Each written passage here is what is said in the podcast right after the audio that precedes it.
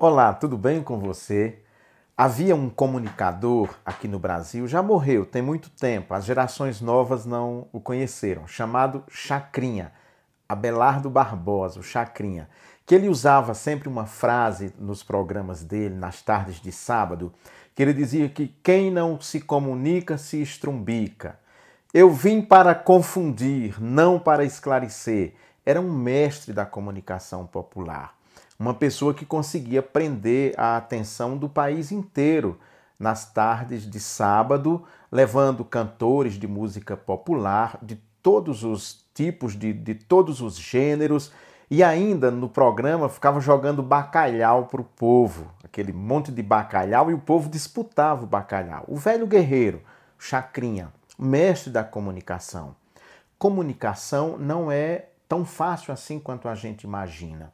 Hoje, por causa das redes sociais, da facilidade que as pessoas têm de pegar um smartphone, gravar, fazer vídeos, a comunicação ganhou uma força muito grande, mas nem sempre as pessoas conseguem passar a mensagem, aquela mensagem que elas querem passar. Também por causa de outro fenômeno. Os vídeos que mais fazem sucesso nas redes sociais são os vídeos bizarros, pessoas bizarras. É incrível isso. Raramente alguém que leva uma reflexão séria, bacana, legal, tem a mesma repercussão, viraliza do mesmo jeito que esses vídeos tolos que chegam para a gente e que são divertidos. Eu vejo, me deleito, dou risadas por causa deles. E são essas pessoas que fazem muito sucesso nas redes sociais. Então, nós estamos vivendo a era da comunicação de massa de uma forma assim estupenda. Marshall McLuhan, o profeta da, da comunicação, um autor estudioso norte-americano, ele já na década de 60 dizia que o mundo iria se transformar numa aldeia global. E nós já chegamos nessa era, na era da aldeia global. Esse vídeo que eu estou fazendo aqui para a TVC Paracatu vai poder ser visto, por exemplo, no mundo inteiro. Agentes, há pessoas, aliás, que me acompanham na Rússia, no Iraque, pasme, na África, Europa, tudo que é lugar por causa da internet. Mas para a gente comunicar e para chegar ao coração das pessoas, não é fácil. É preciso ter uma linguagem que as pessoas entendam, que elas compreendam o que a gente diz. Por isso que nesses vídeos, todos eles eu sempre encerro com uma historinha, porque essas histórias funcionam então como metáforas, como parábolas, para que as pessoas entendam aquela argumentação toda que eu fiz no início do vídeo, e aí eu ilustro com uma historinha.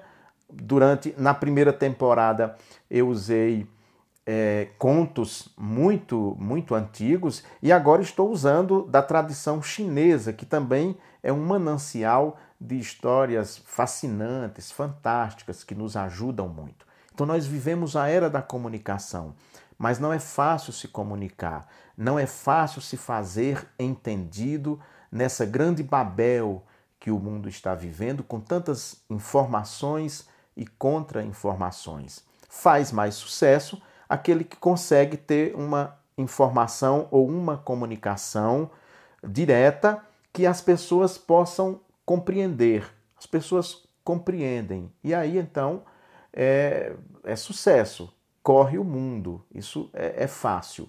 Bom, na China antiga, nós já falamos aqui de Huizi, que era um sábio, e aí um dia alguém chegou para o rei, ele morava num reino no norte da antiga China, e aí alguém chegou e disse: Olha, Ruizi só consegue se comunicar muito bem com as pessoas porque o rei ficava um pouco enciumado pelo sucesso que ele fazia. Ele só consegue se comunicar porque ele usa muitas parábolas e usa também muitas metáforas.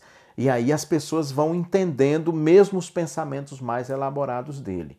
O rei podia fazer um decreto proibindo Huanzi de contar parábolas, de usar metáforas, para que assim a sua comunicação perdesse todo o sucesso que ela encontra nos meios populares. E foi assim que o rei fez, que tomou a decisão para que a comunicação que Ruizi tinha com o povo pudesse ser interrompida, porque aí ele ia fazer uso apenas de uma linguagem abstrata e aí as pessoas não entenderiam.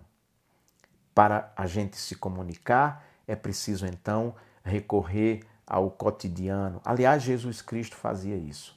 Recorria ao cotidiano, contando parábolas, e Ruizi, lá na China antiga, sabia muito bem o que ele estava fazendo. Eu gosto de contar histórias, gosto de parábolas. E você gosta também de uma boa história?